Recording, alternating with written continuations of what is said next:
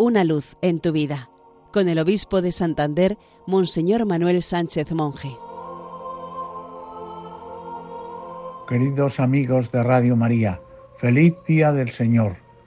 En este tercer domingo de Pascua hemos de reconocer que los discípulos de Maús se parecen mucho a nosotros. Cansados, desanimados, llenos de dudas, abandonan la comunidad y se vuelven a su tierra, a sus labores de antaño. Leen todo lo acontecido en clave de fracaso. Están absolutamente decepcionados. Pero en esto se acerca Jesús a ellos y se pone a caminar a su lado.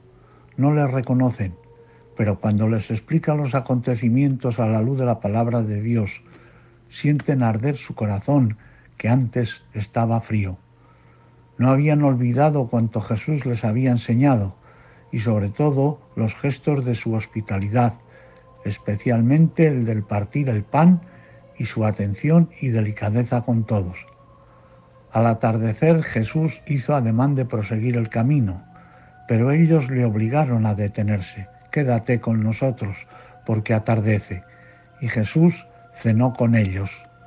Después de haberles explicado la palabra de Dios, el peregrino toma el pan, pronuncia la bendición, lo parte y se lo da. En esto se les abrieron los ojos de la fe y reconocieron al Señor resucitado, pero Él desapareció.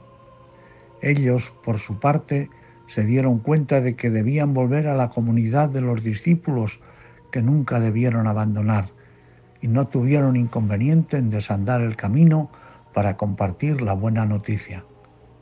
Nosotros también tenemos que dar el paso de reconocer al Señor resucitado y vivo. No es fácil, y tenemos los mismos instrumentos para ello que los de Maús, la lectura de las Escrituras y la Eucaristía o la fracción del pan. La fe no cambia las realidades de los hechos, pero obliga a leerlos desde otras claves.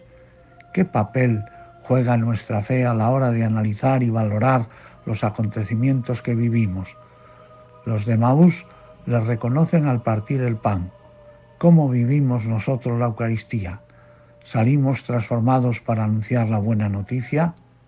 Feliz domingo para todos. Una luz en tu vida, con el obispo de Santander, Monseñor Manuel Sánchez Monje.